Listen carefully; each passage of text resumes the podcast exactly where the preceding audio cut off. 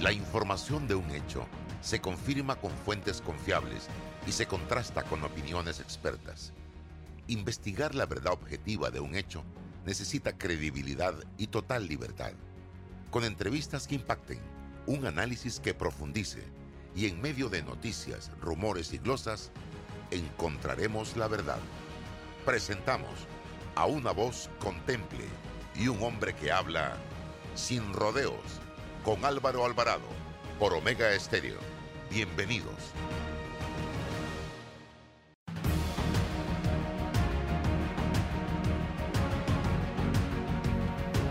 ¿Qué tal amigos? Tengan todos muy buenos días, bienvenidos a la señal poderosísima de Omega Estéreo Total Cobertura Nacional. Hoy es miércoles 24 de marzo, año 2021. Para comenzar, eh, antes de presentar a nuestro invitado en el día de hoy, quiero enviar un abrazo fraterno a la familia eh, Crespo. Ayer perdieron como decimos allá en buen panameño, en buen azuerense, el palo del centro. El gran Pedro Crespo, tío de mi señora esposa, falleció en la noche de ayer y ha sido un momento difícil, pero también enriquecedor en el sentido de que fue grande el legado y la enseñanza que nos deja ese hombre que muere a más eh, a noventa y tantos años de edad. Así que un hombre dedicado al servicio público a través del sector agropecuario, un hombre dedicado a evangelizar la palabra de Dios, un hombre dedicado a su familia, nos deja, nos abandona, pero morirá el día que se le olvide, porque la gente muere cuando se le olvida y a don Pedro siempre se le va a recordar con cariño. Hoy el cielo está de fiesta, con tamboritos y tunas, porque ese gran pedacieño llega a las manos del Señor. Así que un abrazo para todos los primos y familiares por la desaparición física de este gran panameño. Bien, vamos entonces adelante. Hoy nos tomamos un vaso de agua para comenzar porque vamos a hablar del Instituto de Acueductos y Alcantarillados Nacionales.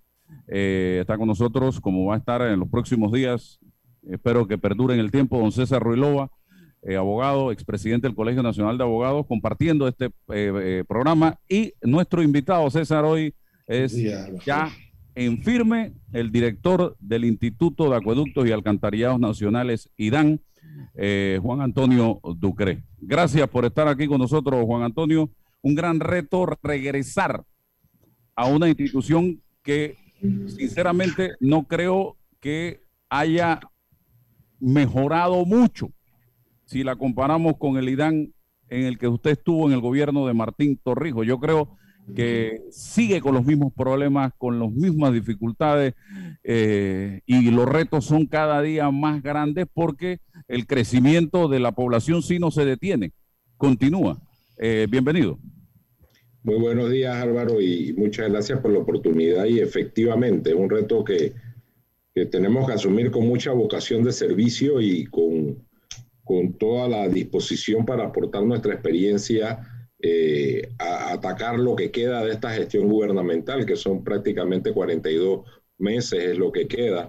Eh, sin embargo, también hay muchas oportunidades que podemos implementar para, para lograr, y como tú bien has dicho, eh, una, lograr que una institución que está exactamente igual que probablemente hace 12 años o 15 años, eh, se, se, ponga al día de lo que ha pasado en la ciudad, de lo que ha pasado en el país, y se ponga al día de muchas cosas que tienen mucho más de 15 años de atraso. La ciudad ha seguido creciendo y si tú te pones a analizar, no ha habido gran infraestructura nueva que se haya hecho para distribuir, para producir y distribuir agua potable. Sí se hicieron muchos contratos, hay muchos contratos que están parados, muchos contratos abandonados, proyectos que se comenzaron, y al final lo que hay que es buscar y eh, eh, analizar, poner la casa en orden, eh, retomar los contratos que ya comenzaron, independientemente de qué gobierno lo comenzó, hay que terminarlos, pero planificando bien la terminación y poniéndolos a andar, porque ahorita mismo hay situaciones y lugares donde están en una situación crítica, el área oeste, el área de Arraiján, el área de Chorrera.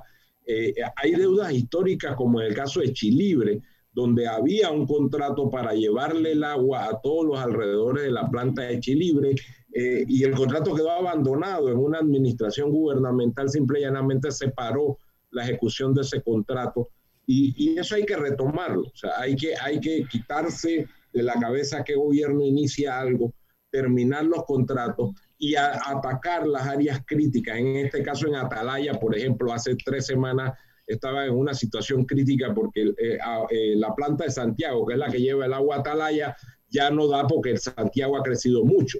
Igual la ampliación de la planta de Santiago, que llevaba un módulo, también tiene tenía años de estar parado.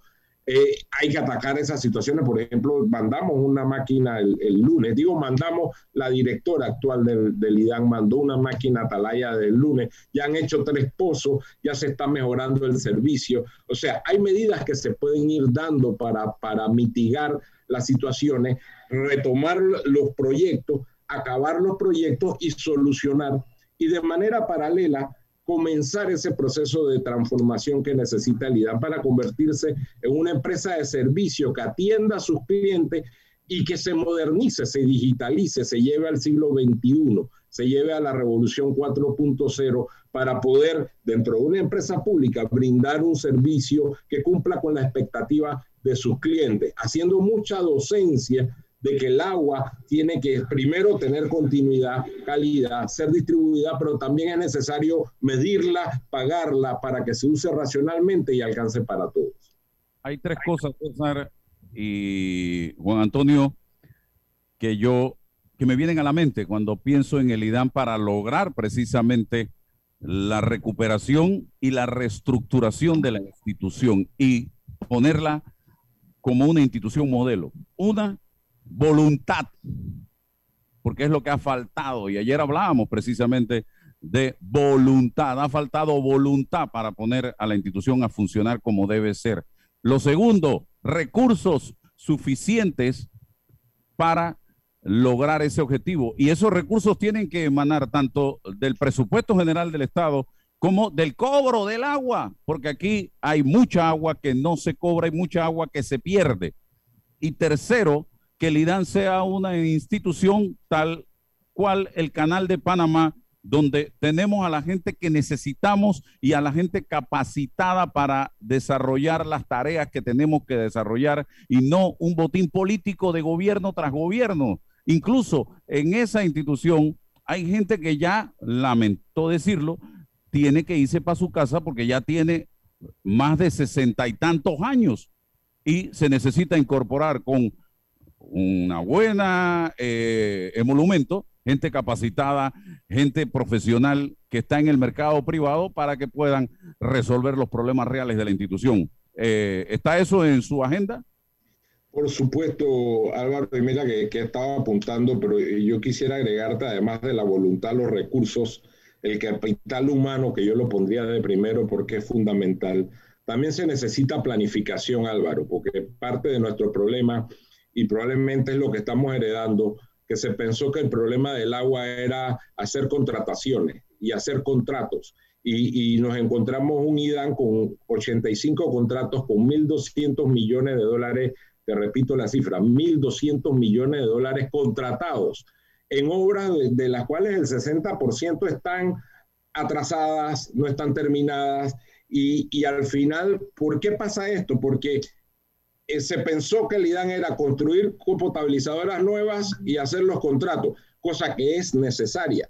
Pero tú tienes que tener capital humano, metodología para hacerlo eh, y estructurar la manera de ejecutar estos proyectos para que terminen en tiempo, que terminen en los costos correctos y que entreguen el agua que tienen que entregar. Entonces, tenemos retos adicionales a que el, el IDAN se ha quedado en los últimos 10 años sin nada nuevo eh, pero sí tenemos oportunidades que son muchos contratos hechos, pero también retos de que tenemos que ponerlos en orden para terminarlo, dotarlos de los recursos financieros para poder terminarlo y a su vez iniciar ese proceso de transformación del IDAN como una empresa pública, y subrayo la palabra pública, de servicio, que es lo que tenemos que hacer. ¿Cómo? capital humano. Necesitamos mejorar el capital humano, tanto el actual como iniciar nuevas generaciones, muchachos que deben estar en la universidad en este momento, que quieren dedicar su vida a la ingeniería sanitaria, a la gestión de servicios. Tenemos que agarrarlos, becarlos, comenzar a trabajar en una transformación del IDAN, como cuando el IDAN se creó, que se becaron muchas personas y fueron los ingenieros que iniciaron el IDAN que son los que están ahora eh, en la historia como Pepe Fierro, como, como el mismo eh, eh, Federico Guardia Conte, que es el que lleva el nombre de la potabilizadora. Todos fueron ingenieros becados por los gobiernos de esa época, estudiados en otros países que hicieron esa transformación inicial. Eso lo hemos perdido, eso tenemos que retomarlo.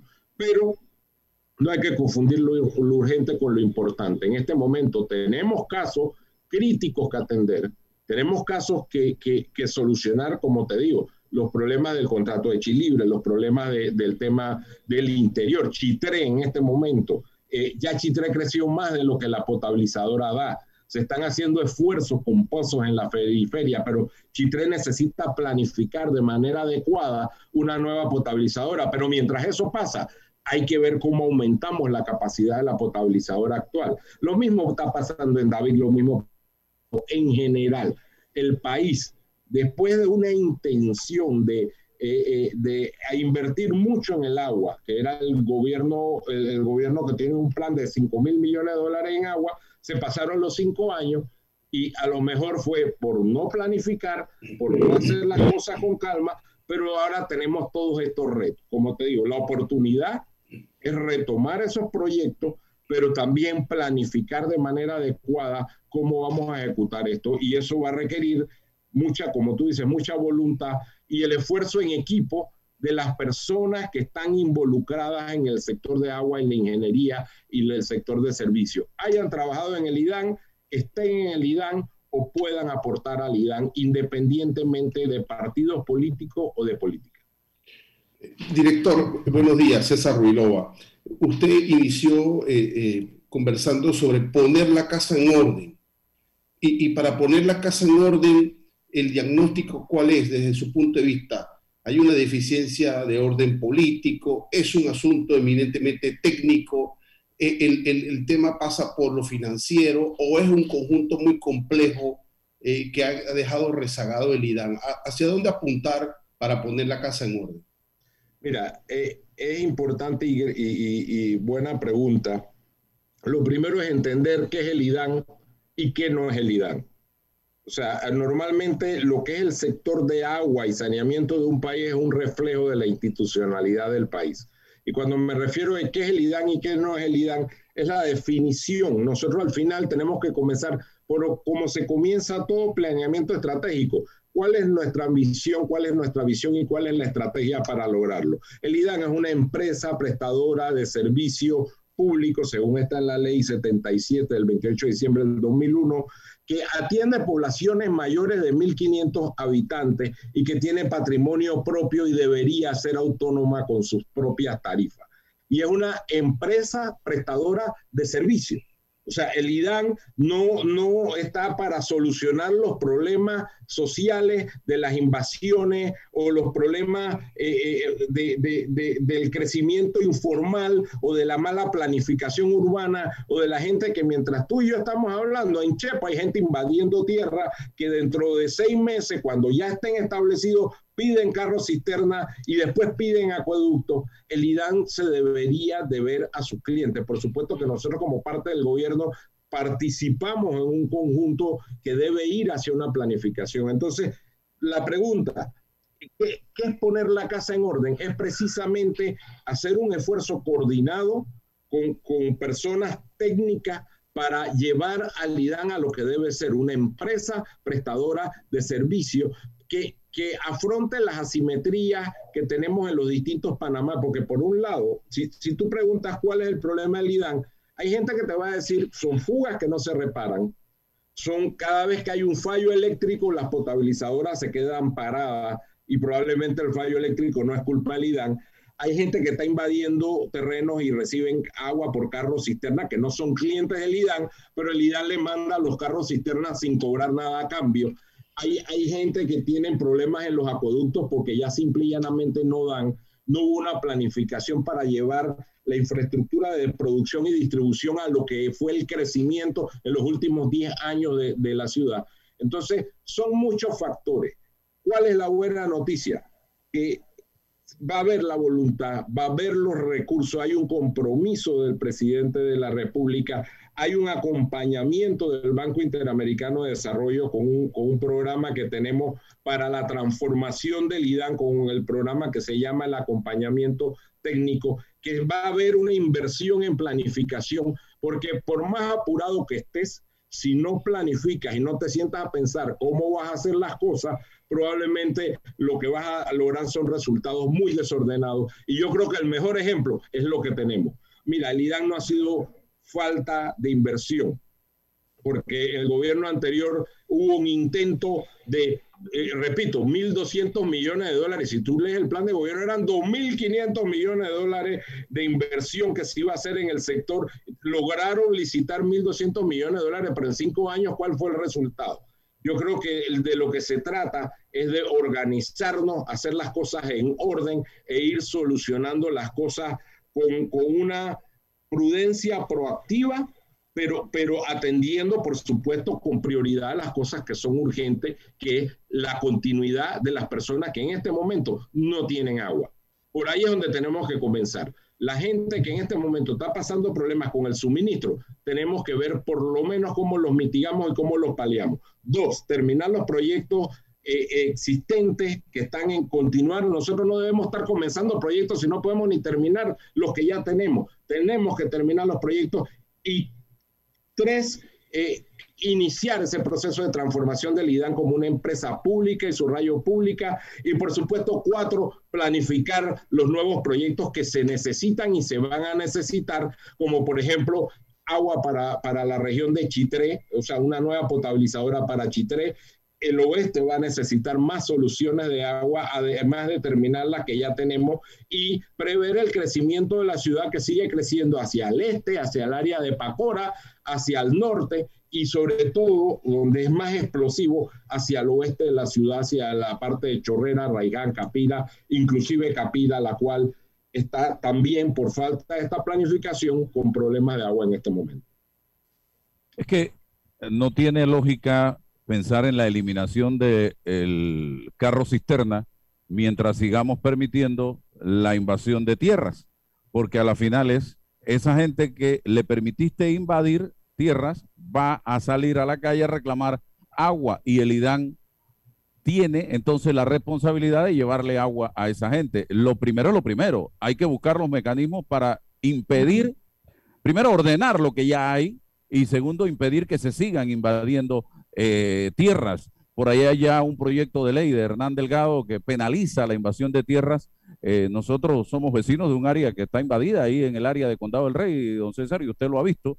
Y ya empezaron con hojas de zinc, ya tienen chalet, hasta con antenas de internet y eh, aire acondicionado y carros. Entonces, esto hay que pararlo de una vez y por todas. Pero yo voy al punto también dentro del ordenamiento porque usted está llegando a una institución que también se ha visto sometida a escándalos producto de contratos extraños y raros. Usted va a hacer una auditoría eh, de todos esos contratos a ver si se han cumplido, a ver si los recursos han sido destinados a donde realmente eh, tenían que ir o se fueron a parar las cuentas bancarias de alguien, porque en el IDAN se ha hablado de millones y millones y millones, pero ¿y entonces? Eh, y, es correcto, Álvaro. no, hay, no hay manera de brindar un servicio eficiente si no se pone la casa en orden, si no hay transparencia. Lo primero es proteger las garantías del Estado, las fianzas de esos contratos, en qué estado están, hacer una revisión integral de todas las protecciones que debe tener el Estado, que con eso vamos a trabajarlo, por supuesto, en conjunto con la Contraloría, que estamos seguros nos va a apoyar en esa misión. Vamos a poner la casa en orden. La mejor manera de llevar esto es la transparencia, pero también el transformar el IDAN en una institución de papel a una institución digital hace, un gran, hace una gran diferencia. Mira Álvaro, yo te voy a poner un ejemplo que seguramente me lo vas a entender. yo, me, yo llevo tres meses preguntando cuál es la mejor oficina pública que da servicio en este país. Y casi siempre todo el mundo me contesta la dirección de pasaporte. Porque usted se acuerda, antes del gobierno de Martín Torrijos, la gente tenía que llamar para ver quién era el director de pasaporte, para ver si lo colaba en la fila, o cuando usted estaba en Avenida Perú, veía y venía un tipo y que mira que yo te lo saco por fuera, donde la dirección de pasaporte se digitalizó e invirtió en esa plataforma tecnológica, en mejorar su servicio. Es un servicio rápido, expedito, el que la gente está normalmente, porque pueden haber excepciones, pero normalmente satisfecha y se acaba la corrupción. Porque ¿Cuál es la segunda? No, porque, no, hay, no le contestan. Eh, porque no hay, no hay manipulaciones. Entonces, nosotros eh, tenemos que ir hacia eso. O sea, tenemos, el IDAN no puede seguir siendo una institución donde se pierden los expedientes, donde, los contratos tú no sabes por dónde andan. Entonces, todo eso es parte de lo que se va a invertir en esta transformación. Es la única manera de que las cosas funcionen por el camino derecho, es transparencia, abrir las ventanas, darle luz a los trámites y, por supuesto, mejorar la experiencia del usuario. ¿Cuándo es la experiencia del usuario? Cuando tienes que pagar, cuando te leen tu medidor, cuando tú llamas y hay una fuga, que haya un sistema que, sea transparente cuando tú pusiste tu denuncia a la fuga, cuando la atendieron y que ojalá el, el lidante conteste, vea señor, ya su fuga fue reparada, cuando tú tienes que sacar un país salvo pero todo esto requiere inversión en tecnología. Eso es parte de lo que vamos a hacer de manera paralela. Como te, como te digo, el, gran reto que tiene el IDA es que son prácticamente cuatro gestiones que hay que hacer de forma paralela. La primera, atender los puntos críticos. La segunda, acabar y terminar los proyectos ya iniciados. La cuarta, la tercera es hacer ese proceso de transformación del IDAN.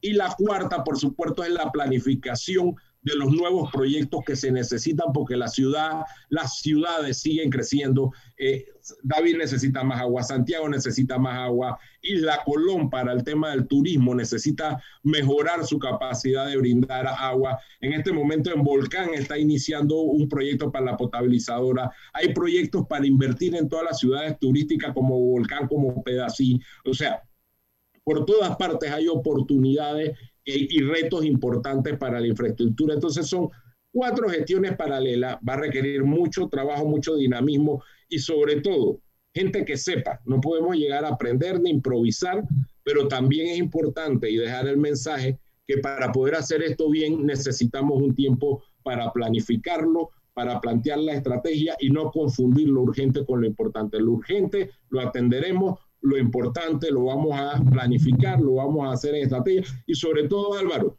vamos a salir a explicarlo, vamos a salir hablando con ustedes, con los gremios, con la sociedad civil, con los grupos, con las comunidades, vamos a explicar lo que vamos a hacer, porque eso es parte de la vocación que uno adquiere cuando uno se mete en el servicio público y por eso estamos aquí esta mañana.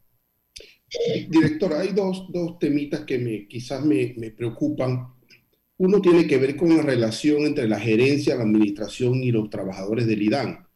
Eh, porque siempre se generan algunas, algunos eh, eh, momentos tensos por falta de equipo, por, por, algunas cosas. Entonces, ¿cómo anticipar ese diálogo con los trabajadores, conocer sus preocupaciones? Ya usted estuvo en la institución, pero hay una dinámica que va cambiando. si usted dentro de esa planificación tiene eh, como objetivo conversar con ellos, conocer eh, el día de hoy qué es lo que está ocurriendo, eh, uno, y, lo otro tiene que ver con eso mismo, con la planificación. A veces uno planifica y deja un programa, un proyecto, pasa un gobierno, llega otro y desaparece. usted estuvo en el 2005, no sé si dejó proyectos, programas y qué ha encontrado. esto como, como en la educación, ¿no? Hay programas, diagnósticos, lo dejamos, pero como son proyectos de gobierno, el otro sencillamente no lo atiende, ¿no? Entonces, ¿cómo hacer para que esas planificaciones, si llegan a feliz puerto, puedan eh, materializarse y ser un, un, proyecto de Estado, no del gobierno del señor Cortizo ni del, ni del director Ducrot? Por ahí me preocupa. Le añado, le añado a lo que plantea César antes que intervenga Juan Antonio. Eh, aquí tenemos el ejemplo y yo tuve la oportunidad en varias ocasiones de conversar con el propio señor Ducre del proyecto que presentó Rómulo Rux en su momento sobre la creación de la autoridad de agua, que más que cambiar el nombre tenía un sentido de darle mayor autonomía a esta institución. No sé si con el nombre de autoridad, secretaría, ministerio, instituto, lo que usted quiera, pero fue un proyecto que se discutió bastante, eh, que se discutió con los trabajadores, que se discutió con el sector privado, y como lo plantea muy bien César, quedó archivado porque llegó un nuevo gobierno, el que estaba avanzando con esto no se atrevió a adelantar el tema y allí murió. Entonces, se puede dentro del marco de la planificación retomar aspectos relacionados con ese proyecto, eh, señor Ducre? Mire, por supuesto, y el proyecto tiene cosas positivas que seguramente serán rescatadas. Eh, pero comienzo con el tema de los trabajadores. Mira, es normal cada vez que entra un, director que los trabajadores expongan sus expectativas, porque muchas veces tienen temas de deudas, eh, deudas sociales o deudas económicas y ellos lo van a expresar de una manera más beligerante o no, dependiendo de la capacidad de diálogo y de atención que le brinde la, la, dirección entrante. Yo espero que eso sea normal y, que, y que la comunicación y el diálogo se dé y que ellos sean parte de este proceso de la transformación que estoy seguro que lo van a hacer. Normalmente las expectativas, como muy bien lo dijiste César, van, oye, en cosas básicas, uniformes, equipo. Por favor, ¿quién se, puede, quién se podría oponer a eso? Eh, después de haber contratado 1.200 millones de dólares, ¿cuánta plata pudo haber costado eh, eh, invertir en los trabajadores? y eso es el enfoque de la inversión primaria de lo que pretendemos hacer, aparte de lo que hay que terminarlo ya contratado, porque ya está contratado, es invertir precisamente en lo que le duele al cliente, que tiene que ver con los trabajadores, que es el servicio. Es que cuando tengas una fuga, llegue una cuadrilla bien uniformada con los equipos adecuados, lo hagan en tiempo y hagan bien la reparación. Eso no hay manera de hacerlo sin invertir en el capital humano. En el capital humano no solo en formación, sino en su contexto en general. Pero, pero sobre la pregunta de la planificación y, y lo que han hablado, mira, ¿qué es lo que pretendemos? Y esto te lo digo aquí, como quien dice aquí entre nos. Yo, a mí me gusta usar ejemplos de cosas que pueden tener continuidad. Y te voy a poner tres ejemplos. La dirección de pasaportes, como hablamos de un buen ejemplo, cambió en el gobierno de Martín Torrijos. Sin embargo, el gobierno de Ricardo Martinelli y el gobierno de Varela lo mantuvieron porque funciona. Nadie cambia algo que no funciona y que está mal o, que, o que políticamente inclusive no le, no le brinda un rédito. El metro de Panamá ya lleva varias administraciones y hay una continuidad porque es un buen proyecto. Saneamiento de la bahía es un proyecto que también ya lleva varios, varias administraciones lo que, lo, lo que, lo que de repente, eh, eh, Álvaro, hubo el, el, sesgo con ese proyecto de ley que, que presentó en aquella ocasión el, el, señor Rux, es que es un concepto fundamental, la estructura sigue a la estrategia. O sea, la estructura me refiero a la ley, al, ordenamiento. Tienes que tener primero una estrategia, tienes que demostrar una tangibilidad de esa estrategia tienes que hacer un cambio en la institución para que el que venga quiera seguir con eso porque es algo positivo. Tenemos 42 meses para lograrlo, ¿ve? Y tiene que estar enfocado primeramente en el cliente, porque por el problema a veces es que nos enfocamos en las válvulas, en los micromedidores, en la potabilizadora y no vemos qué le duele al cliente. Y ojo, aquí hay clientes, como le digo, que le duele la fuga de agua y hay clientes que no le llega el agua 12 horas al día. Entonces tenemos que ver qué le duele a esos clientes para resolverle, invertir en las personas que lo pueden resolver, que es el personal de la institución. Aquí no va a venir nadie de Marte, sino son los propios trabajadores del IDAN y hacer un modelo de servicio con, con, con, una transformación tecnológica y con una tangibilidad que se vea como una institución que brinda un buen servicio para que eso tenga continuidad. Por supuesto que eso probablemente lleve un modelo que va a estar en un plan estratégico de descentralización, de retomar cosas como la unidad de provincias centrales, que es un proyecto que se dejó, que estaba demostrando resultados para después dejar un modelo planteado y por supuesto que eso muy probablemente pase por una estructura que tenga que ir a una nueva ley. Pero la prioridad no puede ser por la ley. Yo no voy a arrancar planteando una ley nueva para el IDAN. Yo voy a plantear mejorando el servicio para que los ciudadanos eh, sean atendidos, tengan agua con continuidad 24/7, potable, y subrayo la palabra potable, que tú abras la pluma, si eres cliente del IDAN y estás pagando a tiempo tu recibo, abras la pluma y salga agua. Y, eso es lo que tenemos que hacer, que cuando tú llamas por una, una queja o una fuga, se le atienda, que cuando vayas a sacar un pajizal al no tengas que ojalá ni ir al IDAN, sino que lo puedes hacer desde tu celular. Cuando tú tengas que pagar tu cuenta, sea tan fácil como meterte a tu celular y pagar tu cuenta. O sea, es lo que cualquier empresa de primer mundo de servicio brinda y el hecho de que seamos una empresa pública, como te digo y te he puesto ejemplo, no quiere decir que lo tengamos que hacer mal, porque tenemos el Canal de Panamá, tenemos al Metro de Panamá, tenemos a Saneamiento de la Bahía, tenemos a la Dirección de Pasaporte. Hay ejemplos de empresas públicas que dicen que las cosas se pueden hacer bien, pero es cuestión de estrategia, de enfoque y de que esto no es cuestión de hacer contratos de grandes potabilizadoras o, grandes inversiones, sino de que cuando la tienes contratada, gestionarla bien e invertir en el capital humano e invertir en la operación y el servicio que brinda la institución. Eso, Tengo que hacer un alto para cumplir eh, compromisos comerciales, pero dejo dos preguntas sobre la mesa para el retorno. La primera, eh, Juan Antonio Ducre llega allí luego de que la junta directiva del IDAN presentara tres nombres al presidente de la República y, se, y fue el presidente el que decidió, eh, usted va a ser el nuevo director de la institución.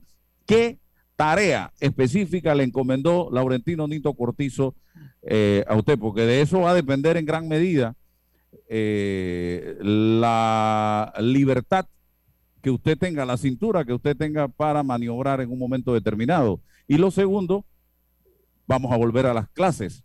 Pero hay un montón de escuelas en este país que no tienen agua y que le mandan a uno a lavarse las manos. ¿Cómo vamos a hacer con ese tema? Y eso es una tarea que le compete al IDAN fundamentalmente. Y una adicional de ñapa, ¿cuándo vamos a acabar con todos los idancitos que hay en Panamá? Está el IDAN, maneja el agua, el canal maneja el agua eh, CONADE maneja el agua, los, eh, las juntas comunales, y eso también complica un poco la situación. Vamos al cambio y regresamos con más.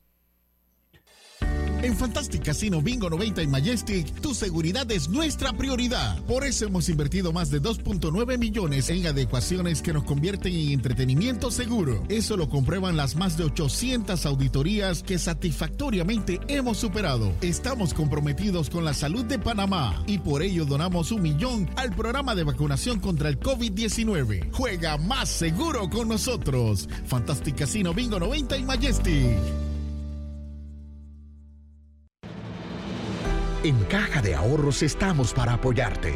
Educadores, policías, doctores y enfermeros del sector público, administrativos de la Caja del Seguro Social y Contraloría. Porque son tiempos difíciles, te brindamos una mano. Solicita tu préstamo personal con grandes beneficios, rápida aprobación, cómodas mensualidades, facilidades de refinanciamiento y mucho más. Caja de Ahorros, el banco de la familia panameña.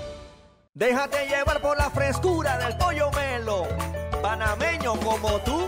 Déjate llevar por la frescura del pollo melo. Variedad y calidad. Melo. Frescura de altos estándares. la calidad es una promesa para llevarte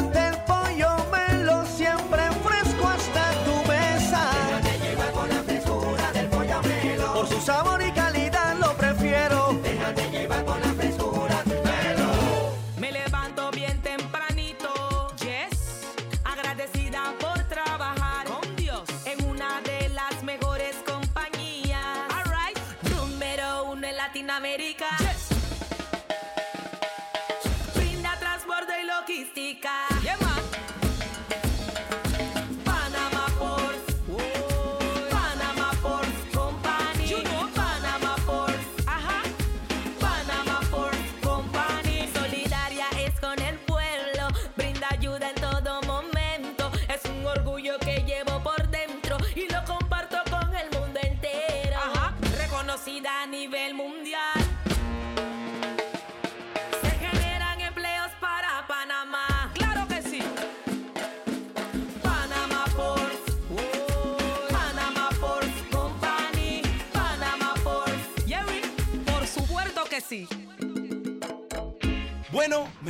comer con una estrella. Mm. Espérate, ¿y tu esposa sabe? Claro, ella sabe que la estrella del sabor es American Star. Y por eso en la casa comemos delicioso. American Star, el tasajo, jamón, chorizos y embutidos más suaves, económicos y con el sabor que le gusta a todos. ¡Oh! ¿Me invitas a conocer esa estrella? Busca la estrella roja y azul American Star, la estrella de tu cocina. Estamos de vuelta.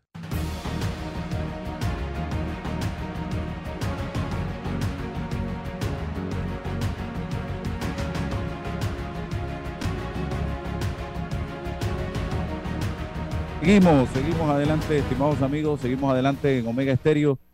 Señor Ducre, las respuestas a las preguntas. Bueno, lo, lo primero respecto al presidente de la República, eh, que, con el cual hemos tenido el honor de trabajar eh, prácticamente de principio de gobierno, el mensaje fundamental es el mismo y recurrente, hacer lo correcto, defender los intereses nacionales y los intereses de la institución sobre sobre cualquier otro tipo de interés personal, político o, de, de, otro, de otra índole. Y sobre todo atender las necesidades de los distintos Panamá, los cuales atendemos. O sea, nosotros atendemos un Panamá moderno que le duele las fugas de agua. Normalmente se solidariza con la gente que no le llegue el agua. Atendemos un Panamá de la clase media que sufre con las interrupciones esporádicas del servicio, pues ya sea por fallas eléctricas que son fuera de la institución, pero que la institución de alguna manera puede mejorar su capacidad de resiliencia para recuperarse más rápido cuando hay estas fallas de fluido eléctrico. Y, el Panamá ese de los barrios, donde sí ya vivimos en la periferia y donde el agua de repente no llega, hay que mejorar los sistemas o donde se tiene que distribuir lastimosamente eh, agua por carro cisterna eh, y que tiene que ser, mira, es un sistema que a nadie le gusta, pero si se tiene que hacer, por lo menos que se haga de manera transparente, de manera eh, verificable, de manera justa, que no haya negociado con la distribución de carros cisterna, que muchas veces se da. Negociado no me refiero ni siquiera a los dueños, negociado al momento de repartir gente que les paga a los camioneros o camioneros que le cobran a la gente. Todo ese tipo de cosas eh, vamos a tener que estar muy vigilantes porque, porque no se vale, eso no se, no se puede permitir. El tema de las escuelas, Álvaro, eh, hay escuelas que están dentro del área de influencia del IDAN, eh, son las menos dentro del panorama de las escuelas, pero que sí están afectadas, por supuesto ya hemos hablado de Atalaya, algunos lugares del oeste, donde sí tenemos que garantizar el flujo y la continuidad de agua sin embargo, la mayoría de las 1.500 escuelas que, están identificadas realmente están en lugares rurales, donde el IDAN, por supuesto, que puede prestar toda la asistencia técnica para asesorar, eh, pero muchas dependen de comunidades de acueductos rurales. Eh, yo creo que el IDAN lo que puede eh, favorecer, aportar, y yo creo que sería un gran aporte, es en la experiencia en el desarrollo de agua subterránea, eso es un, plan que vamos a, iniciar. Nosotros tenemos que ir más hacia las aguas subterráneas, que son una, una respuesta, una oportunidad que el, país es rico en acuíferos de muy buena eh, calidad, pero que lo hemos desarrollado muy poco. Ojo, hay que desarrollarlo de manera sostenible, con sistemas de recarga, pero nosotros podemos ayudar al gobierno central, sin embargo, te digo que el 80% de las escuelas que tienen problemas de agua realmente están fuera de la competencia del IDAN. Es parte de nuestra labor es hacer la docencia de qué es el IDAN y qué no es el IDAN. Eso sí, ya con el sombrero de gobierno, sin sacar la responsabilidad que tiene el gobierno de desarrollar a través de CONADE, del MINSA, de, de cualquiera de las instituciones que puedan ayudar a desarrollar esto. ¿Pero usted no cree que eso debe centralizarse, Juan Antonio? Bueno, no, y, precisamente allá voy con la pregunta de los, de los idancitos que, que, me hacías. Nosotros lo que sí debemos, el problema no es que exista CONADES, no es que exista DISAPA, el, el, problema ha sido que cada uno debe hacer lo que tiene que hacer. El Consejo Nacional de Desarrollo Sostenible es para hacer inversiones de desarrollo sostenible el problema que si el IDAN, como empresa pública de servicio que atiende poblaciones urbanas de mayores de 1.500 habitantes, se dedica a hacer acueductos rurales, vas a desatender lo que tiene que atender, que es la gente que está en el área urbana. Mira, el costo del galón de agua de lo que atiende el IDAN es muy distinto al costo del agua de lo que atiende un acueducto rural la organización de las juntas administradoras, que por cierto, más del 40% funcionan de manera satisfactoria para los usuarios, y es un modelo que vale la pena desarrollar, es distinto. Una vez queda haciendo, por ejemplo, unos anillos hidráulicos de millones de dólares que lo desenfocan y que eran obras de naturaleza normal de hacer el IRAN. Ya están contratados allá, los responsables terminarlo, pero lo que te quiero decir es que al final, en una matriz de roles y funciones de la institucionalidad, cada uno tiene que hacer lo que tiene que hacer, aunque todos estemos hablando de agua, pero hay agua para el canal, agua para el consumo humano, agua para la agricultura, agua para el desarrollo sostenible, eh, que son modelos distintos y que si los tratamos de descentralizar precisamente es donde se complica. Más bien el IDAN se tiene que descentralizar atender de manera regional a las mancomunidades de, de, los municipios según las cuencas que atiende, porque las demografías y las culturas son similares. Te paso a explicar, por ejemplo, el área, la unidad de provincias centrales que atiende precisamente el área de Chitré, de Los Santos, de las tablas. Si tú te fijas, aparte de nuestras diferencias beisbolísticas, Realmente tenemos culturas muy similares, tenemos las mismas fuentes, tenemos comportamientos similares, climas iguales. Lo mismo pasa en Chorrera, Arraiján y Capira, por ejemplo. O lo mismo pasa en Panamá, San Miguelito y, si creces hacia el este hasta el área de Chepo.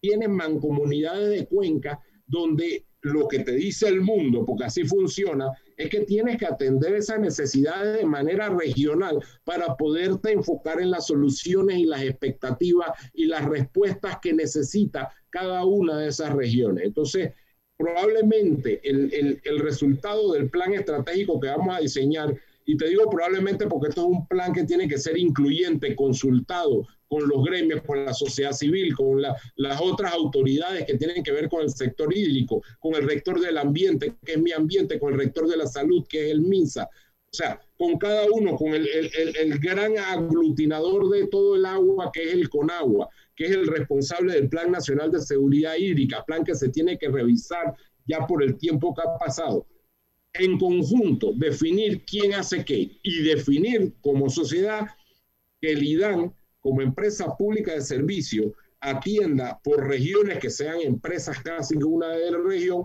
las necesidades de agua como una empresa prestadora de servicios. Es la única manera, Álvaro, de que se tenga un servicio con continuidad, con calidad, agua 24/7 y que tú tengas un servicio como cualquier empresa internacional competitiva de servicio que tú pagas un servicio que es el agua producida, distribuida y entregada en tu casa y después recolectada y tratada al final de la red, tú la pagas, se mide, la usas racionalmente y, tengas una herramienta de desarrollo sostenible e inclusivo para toda la gente que crece en las áreas urbanas. Las áreas rurales, por supuesto, que necesitan un modelo de desarrollo que también hay que fortalecer, pero en este caso estamos hablando de el IDAN. Si nos desenfocamos del IDAN, no vamos a solucionar ni los problemas nacionales ni los problemas del IDAN. Director, esto, esto que voy a decir no, no pareciera importante, eh, pero usted mencionó el pasaporte, ¿no? Entonces uno llega a pasaporte, hay una persona que lo atiende a uno, le da una información inmediata, le dice estos documentos ABC requiere esto, eh, pasa usted una sala, está cómodo, eh, hay unos cubículos. Entonces uno piensa en, nuestro IDAM, pues, ¿no? en la infraestructura. Entonces, eh, como que no favorece ni su color, ni su infraestructura. ¿Ha pensado en remozarlo, pintarlo, poner un centro de información para la gente que, por lo menos se haga atractivo y querer ir al IDAM a hacer algún trámite? mira, César, no, no, no pienses que que no parece importante, no. Eh, lo que queremos y lo que estamos planteando es precisamente eso. Eso es lo más importante. O sea, realmente, si nosotros, como la nosotros todos somos accionistas de esta empresa pública que se llama IDAN, al igual que somos accionistas del canal, al igual que somos accionistas del Metro de Panamá. Y tú ves las diferencias, por eso yo hablo de la palabra tangibilidad, de lo que se puede tocar. Tú ves las diferencias cuando entras a una instalación del Metro de Panamá y cuando entras a una instalación del IDAN. Por ahí comienza. Tú tienes que percibir el servicio. Eh, y, mira, eh, es desde que ojalá no tengas ni que ir, que tú puedas sacar tu país algo en tu celular.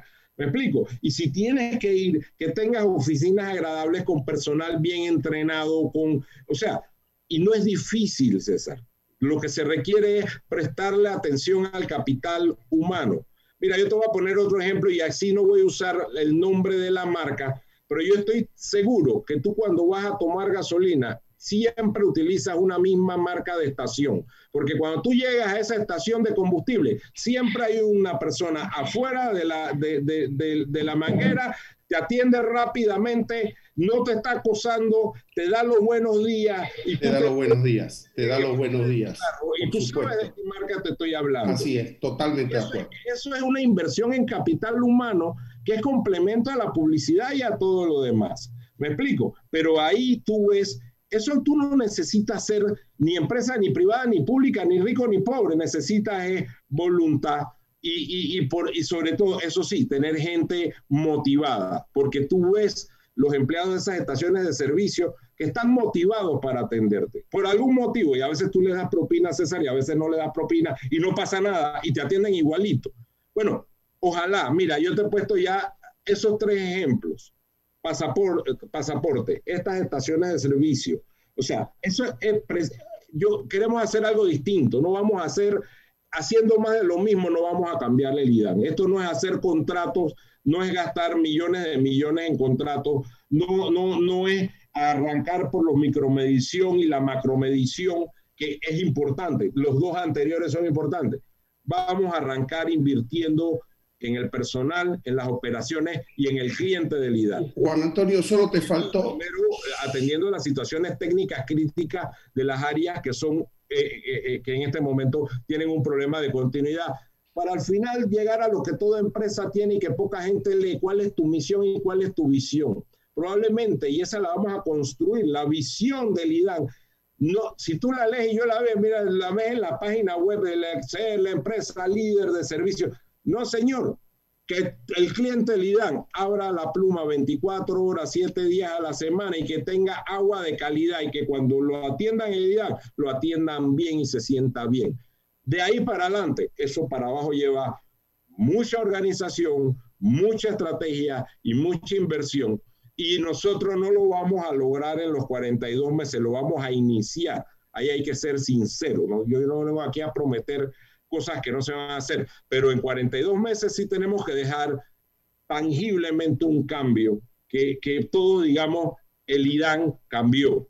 Y eso solo lo vamos a hacer con mucha voluntad de parte del gobierno, pero también con el apoyo y la comunicación de todos los actores en los cuales los medios de comunicación, los gremios, la sociedad civil, las comunidades, los políticos, los alcaldes, los representantes, los diputados, todos somos actores, pero tenemos que entender que esta es nuestra empresa y no podemos jugar con ella, tenemos que cambiarla para bien. Hay un tema, las roturas en las calles. Yo tuve la oportunidad hace un par de años de visitar eh, Israel. Ellos en agua lo saben todo.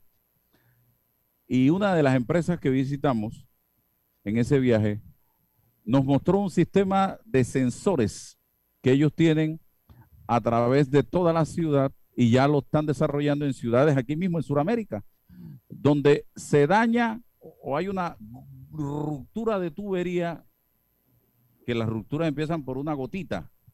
Nosotros ya nos damos cuenta de cuando está la calle rota y, y cuando vamos a buscar rompemos la calle, tres o cuatro calles para encontrar dónde fue la rotura. Bueno, ellos tienen sensores para determinar a través de un sistema de monitoreo, eh, hey, fue en tal punto donde se está, o, es en tal punto donde está comenzando a darse una ruptura, hay un hueco, una gota, y vamos a trabajar allí porque ya comenzó antes que crezca.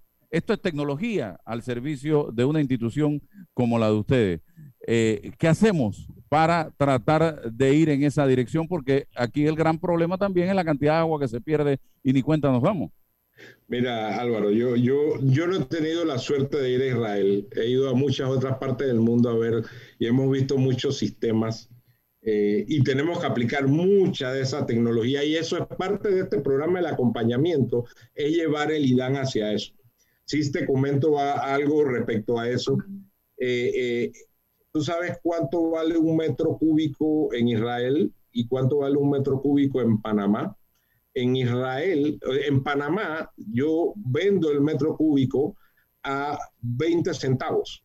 En Israel lo venden a 6.50.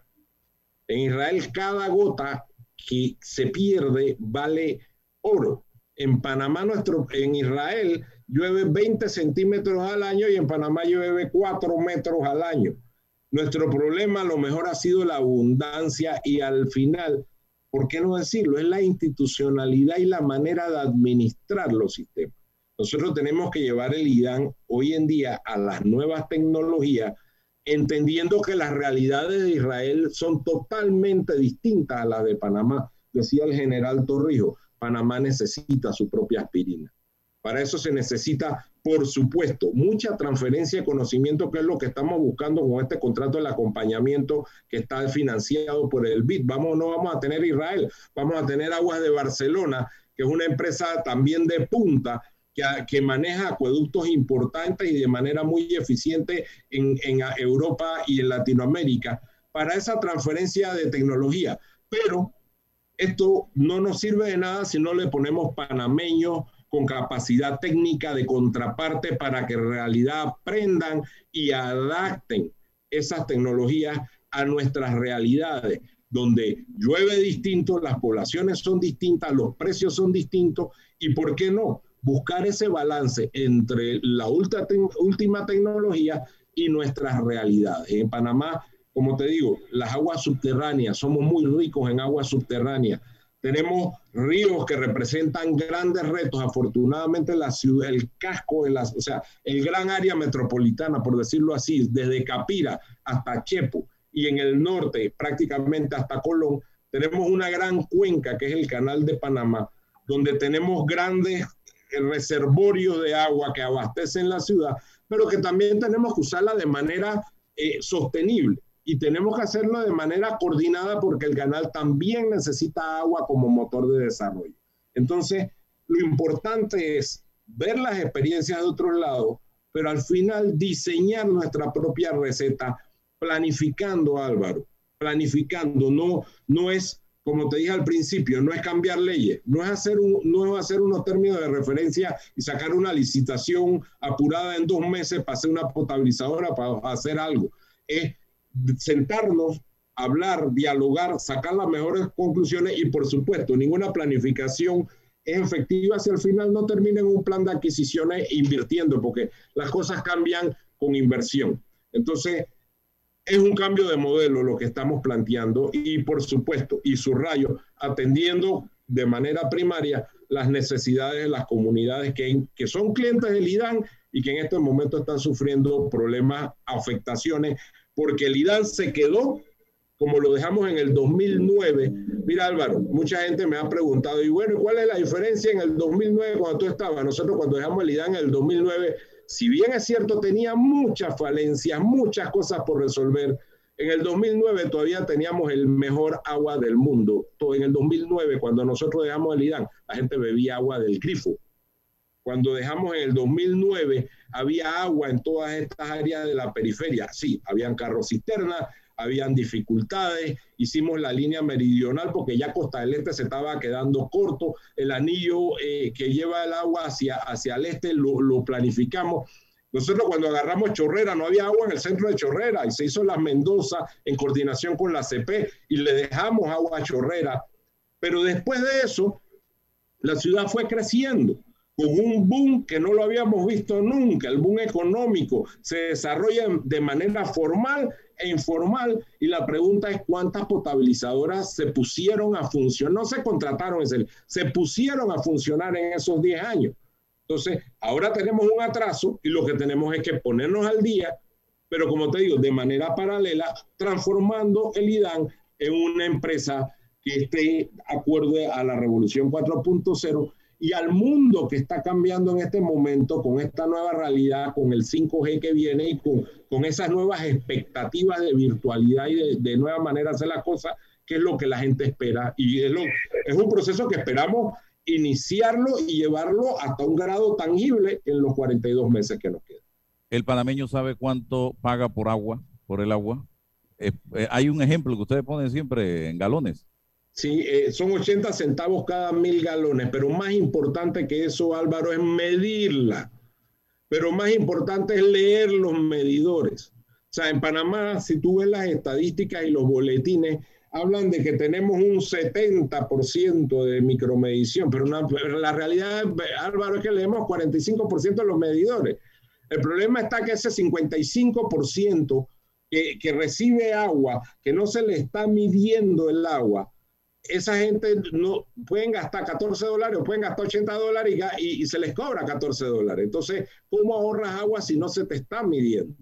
Entonces, es cuestión de, hey, primero mide lo que tienes, me explico, y después vas planificando. Entonces, eso es poner la casa en orden. Eso es lo que pretendemos nosotros lograr con este contrato del acompañamiento, que muchas personas hablan de que estás gastando plata en consultoría. No, se va a invertir en transformar el IDAN digitalmente, en diseñar, diseñar cosas. Aquí siempre se hacen los estudios de diseño y construcción. No, vamos a diseñar redes para esas partes de la ciudad que han crecido de manera informal o tuberías para esas partes donde no está llegando el agua, para poder llevarles el agua, pero de una manera mejor planificada. Eso es parte del acompañamiento. Es convertir el IDAN en una empresa competitiva, como lo es Empresas Públicas de Medellín, que es pública, como es la empresa de agua de Uruguay, que es una empresa pública, pero que son empresas donde los clientes están satisfechos con su servicio. Eso es todo, o sea, no queremos más nada. Abran la pluma 24 horas, 7 veces al día de agua potable y su rayo potable, porque hay que vigilar muy bien la calidad del agua y que la gente esté satisfecha con el servicio que presta la empresa pública de, agua y saneamiento.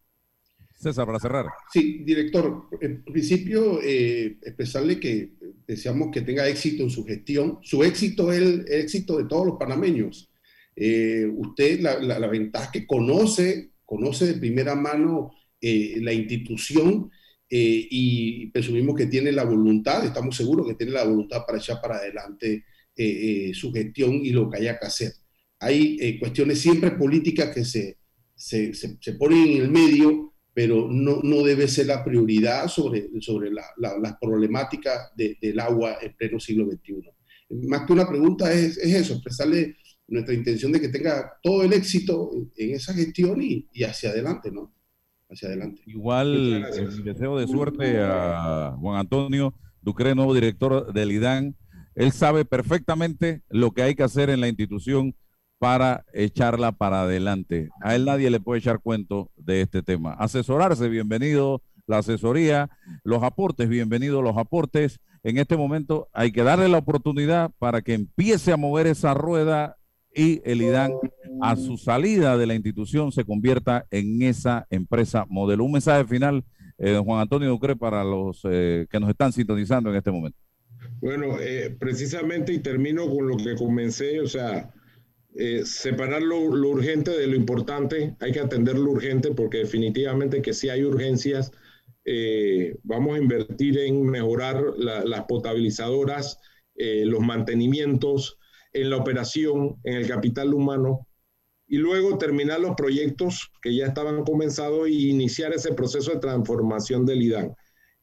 nosotros no hemos comenzado, estamos todavía, no hemos tomado posesión, es importante decirlo, eh, ya pasamos la ratificación de la Asamblea, probablemente estemos iniciando la próxima semana, Pero bueno, venimos con esa vocación de servicio y aceptamos este reto de acompañar al presidente Cortizo y al IDAN como una entidad autónoma con su junta directiva, eh, eh, utilizando el recurso que ya está, trabajando en conjunto con la subdirectora Luz Amalia, eh, que ya está en, el cargo, y con el personal técnico que tiene el IDAN y a lo mejor con, con personal técnico que ha salido del IDAN que podamos rescatar, porque al final se necesita gente que sepa, vocación técnica y vocación de servicio, eso es lo importante. Agradezco al señor Juan Antonio Ducre por esta plática interesante donde hemos hecho docencia acerca de su proyecto para eh, rescatar y echar adelante esta nuestra institución que administra el agua a nivel nacional. Gracias César, gracias Juan Antonio, a ustedes por su sintonía. Será hasta mañana. La información de un hecho se confirma con fuentes confiables y se contrasta con opiniones expertas. Investigar la verdad objetiva de un hecho necesita credibilidad y total libertad con entrevistas que impacten, un análisis que profundice y en medio de noticias, rumores y glosas, encontraremos la verdad. Presentamos a una voz contemple y un hombre que habla sin rodeos con Álvaro Alvarado por Omega Estéreo. Gracias por su sintonía.